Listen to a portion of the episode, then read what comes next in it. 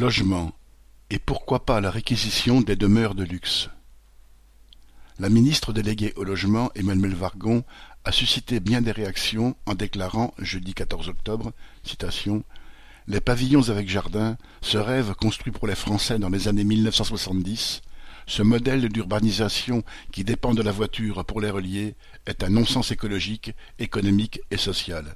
Fin citation. Devant le tollé provoqué, la ministre a regretté, citation, la caricature faite de ses propos. Mais le mépris social qu'ils traduisent est bien réel. Bien sûr, couvrir le pays de maisons individuelles, disperser les dizaines de millions d'habitants des villes sur les campagnes, aurait un côté aberrant. Mais, avec cette saillie, la ministre visait les nombreux salariés ou retraités qui essayent de fuir les conditions de vie et de logement réservées dans les villes aux milieux populaires logements à prix prohibitifs, familles entières contraintes de vivre dans quelques dizaines de mètres carrés.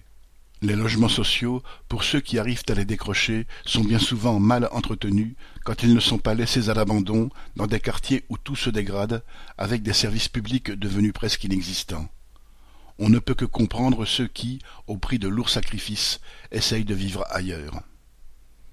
Mais s'il y a bien une aberration, un non-sens écologique, économique et social, c'est le mode de vie des classes riches pour lesquelles la ministre et tous ses semblables ont la plus grande déférence.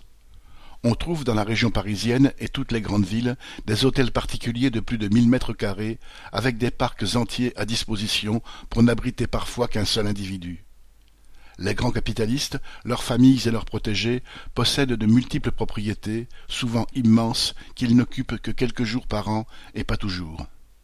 Ces riches propriétaires peuvent bénéficier de multiples dérogations pour faire construire, en empiétant sur le domaine public, des hectares entiers sur des sites protégés.